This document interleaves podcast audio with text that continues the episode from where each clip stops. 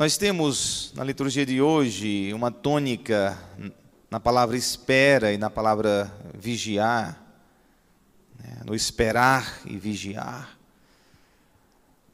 O esperar faz parte de quem tem expectativa sempre de dias melhores. Esperar faz parte da nossa vida. Nós esperamos, né?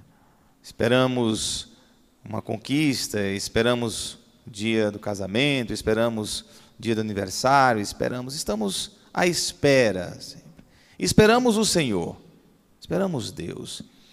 Isso estava muito presente na cultura do Antigo Testamento. É esta espera de Deus que vem ao encontro do povo, a espera de Deus que vem ao encontro das pessoas. E nos momentos mais difíceis, eles, tempos mais difíceis, aí é que eles potencializavam esta espera, eles pediam.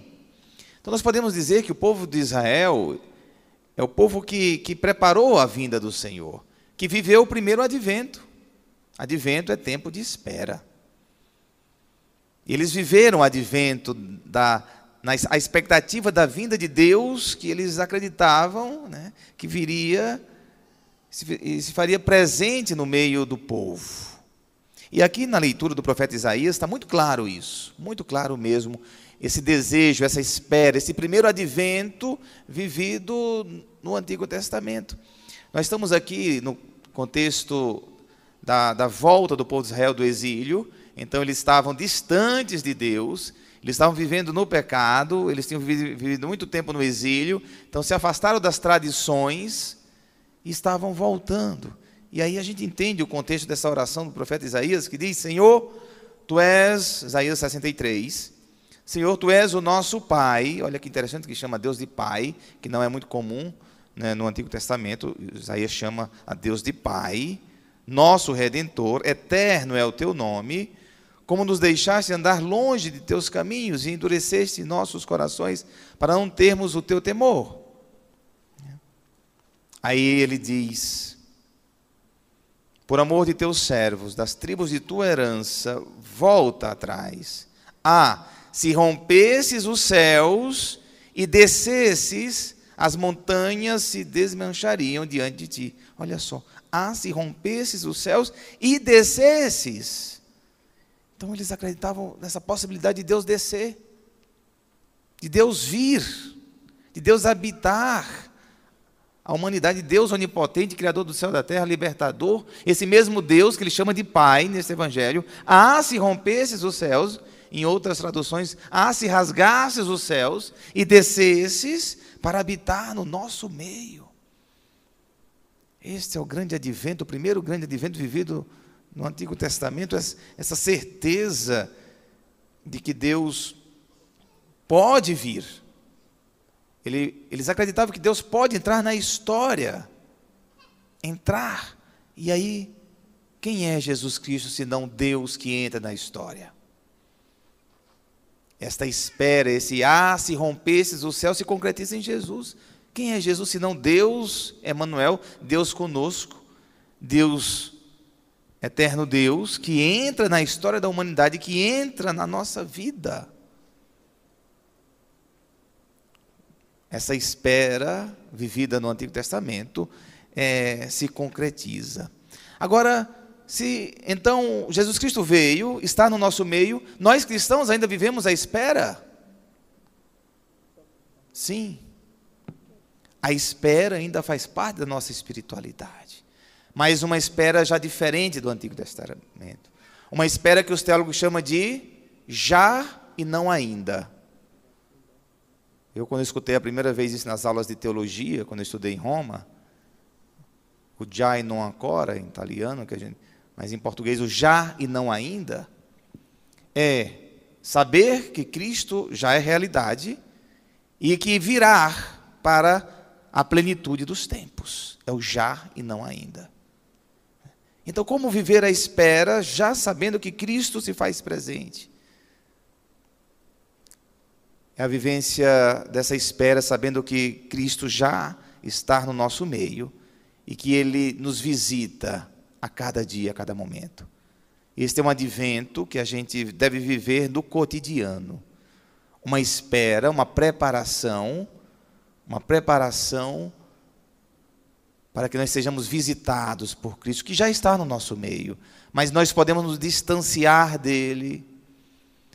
Eu costumo dizer para as pessoas que sentem a ausência de Deus às vezes na vida, eu digo de fato, Deus é ausência e presença. Deus se ausenta, é a pedagogia de Deus. Mas Ele nos visita. E quando formos visitados por Deus, estejamos atentos. Por que, que muitas pessoas não sentem, não sentem a presença de Deus na vida? Porque estão como adormecidos. Aí entra o evangelho de hoje, que é um alerta, que é um desperta-te. Jesus Cristo conta esta parábola, cuidado, ficai atentos, porque não sabeis quando chegará o momento.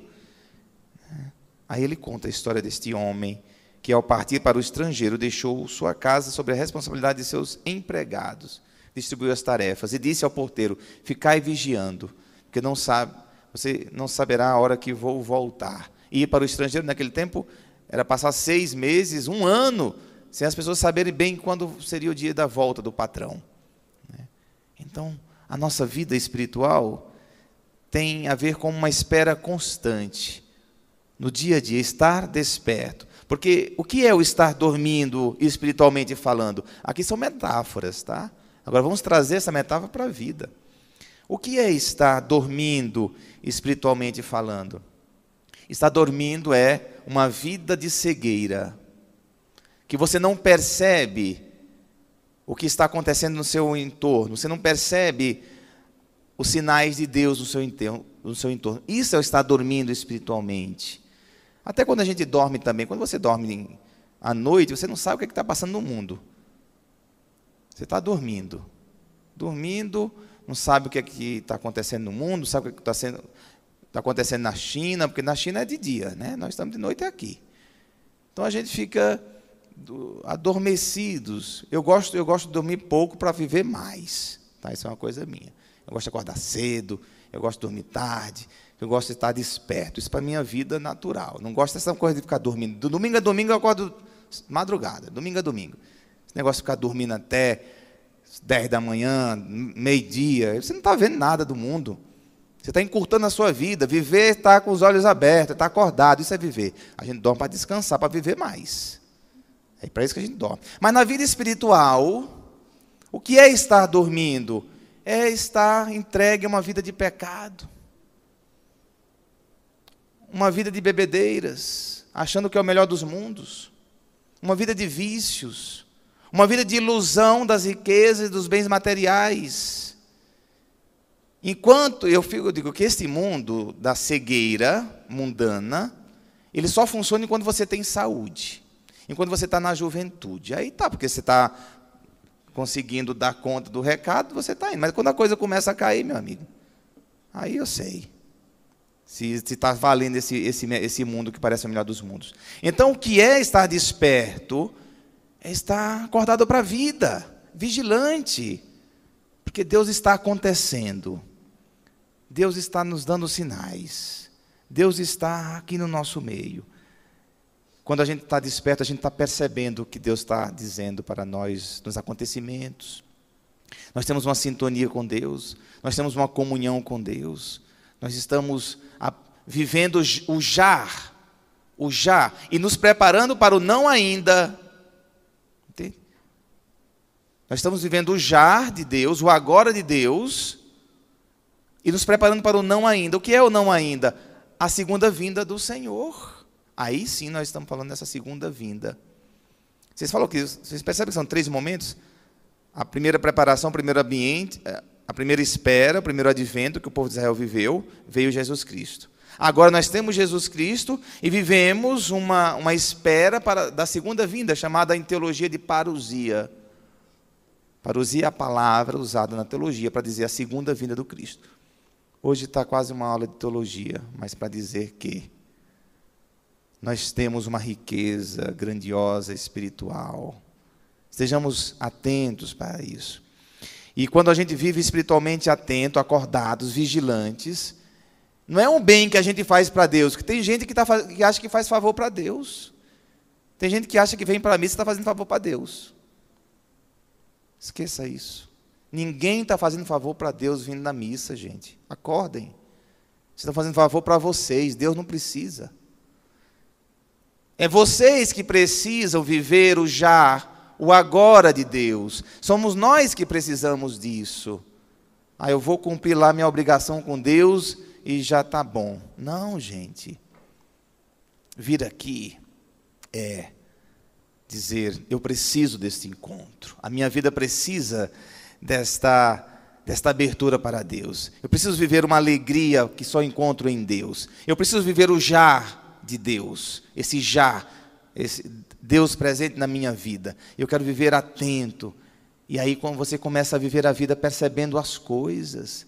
Tem gente que está tão cego, tão cego, que não consegue perceber que tem uma beleza dentro de casa que é a sua família, que tem uma beleza é, entre os que são seus amigos, que existe uma beleza que é a sua saúde, que existe uma maravilha que é o seu ar que você respira. Tem gente que vai passando o tempo, o dia, não está percebendo isso, não. Está aí, no automático, correndo atrás, né? correndo atrás aí, não sei de quê. Mas o primeiro compromisso que nós temos é com a nossa vida, a nossa felicidade. E o estar vigilante o estar vigilante é um bem para nós. Às vezes eu percebo que algumas pessoas espiritualmente acham que cumprindo deveres e, e cumprindo obrigações é, da igreja ou na igreja está achando que está fazendo bem para Deus. Nós somos os primeiros beneficiados. Nós somos muito beneficiados por sermos atentos, no caso, estar acordado Dormir o suficiente apenas, até, até na vida isso funciona, tá? Porque, como eu disse, é minha receita. Até na vida, dormir pouco, o suficiente para descansar, bem, bem descansado. E aí eu acordo cedo e já começo a louvar a Deus e agradecer a Deus pelas maravilhas. E já começo a sentir o já de Deus, o agora de Deus. Já começo a viver aquilo que nós já temos, que é a certeza de que Cristo está em cada pessoa, em cada irmão, e aí eu parto para a vida já com esse olhar otimista, com esse olhar é, entusiasmado da vida. Eu já acordo, já olho a vida com este, com essa vontade de viver, esta alegria interior que está dentro de mim, transbordando. É isso que é viver neste mundo. Nós já, depois de Cristo, temos a salvação. Não esqueçam disso. Você já tem a salvação já. A salvação já é nossa. Agora a gente pode perder. Aí já é outra coisa. Como você tem um grande bem precioso e pode perder, aí é outra coisa. Mas Deus já nos deu. Já morreu na cruz para nos salvar. Já é nossa. Agora, evidentemente que nós, nesses dois primeiros domingos do a igreja é muito sábia, nesses dois primeiros domingos do advento, nós estamos refletindo sobre a segunda vinda de Cristo nos, vocês vão perceber nos dois últimos domingos, nós vamos refletir sobre a primeira vinda. Aí vai ter passagens sobre o nascimento, o anúncio, o nascimento de Jesus Cristo. Vamos ter passagens sobre o nascimento de Jesus. Mas agora a igreja quer que vocês, que nós reflitamos sobre essa segunda vinda, que é a plenitude do que nós já vivemos agora. O que é a segunda vinda de Jesus? É a completude é completar de forma plena aquilo que você já vive hoje. Por isso que quem vive o já está plenamente preparado para o não ainda que virá. Cristo, que será conhecido por todos, Senhor do universo, que virá sobre a humanidade como rei, e nós preparados vamos viver essa plenitude. É uma sabedoria, é uma espiritualidade é um bem extraordinário para nós, para a nossa vida, é uma, é uma alegria intensa que a gente vive. É, é, é saboroso viver dessa maneira. Vale a pena se despertar, acordar para a vida e não viver segundo os nossos caprichos. O que são, o que é o pecado? É viver segundo os nossos caprichos. Nós ditando o melhor para nós, segundo uma visão pequena, mesquinha, vacilante. E aí eu vou apequenando a minha existência naquilo que é a minha mediocridade existencial. É. É isso que é a vida pobre, mediocridade existencial. Viver segundo os caprichos, os ditames da carne, dos impulsos imediatistas. É isso que limita a condição humana de não estar já nesta, nesta primeira vinda de Cristo que habita cada um de nós que estejamos atentos e possamos dizer, como o salmista aqui do Salmo 79, também mostrando como o Antigo Testamento está pensando esta vinda de Jesus, esta vinda de Deus no nosso meio. Ele diz aqui o salmista, Salmo 79: Voltai-vos para nós, Deus do universo. Olhai dos altos céus, observai, visitai a nossa a vossa vinha e protegei-a Visitai a vossa vinha e protegei-a. Então, este vem, Senhor, este vem, Senhor. Se você pega o Antigo Testamento, perdão, o, o, Novo Testamento, do livro do Apocalipse, que é o último livro da Bíblia, e depois leia qual é a última frase que está lá no, no Apocalipse. É, é, vem, Senhor, vem, Senhor. A Bíblia termina com essa frase, vem, Senhor, né, que na língua de Jesus é Maranatá. Maranatá, vem Senhor, vem Senhor. E a nossa espiritualidade tem que ser é, esse vem Senhor Jesus na, na, minha vida hoje, vem Senhor na minha vida, vem Senhor nesse momento difícil, vem Senhor nesse momento que estou vivendo de desamparo, vem Senhor nesse momento que eu estou vivendo de solidão, vem Senhor habitar o meu nada, vem Senhor dar-me o consolo. Então a Bíblia termina com esse vem Senhor, com esse Maranatá. Louvado seja o nosso Senhor Jesus Cristo.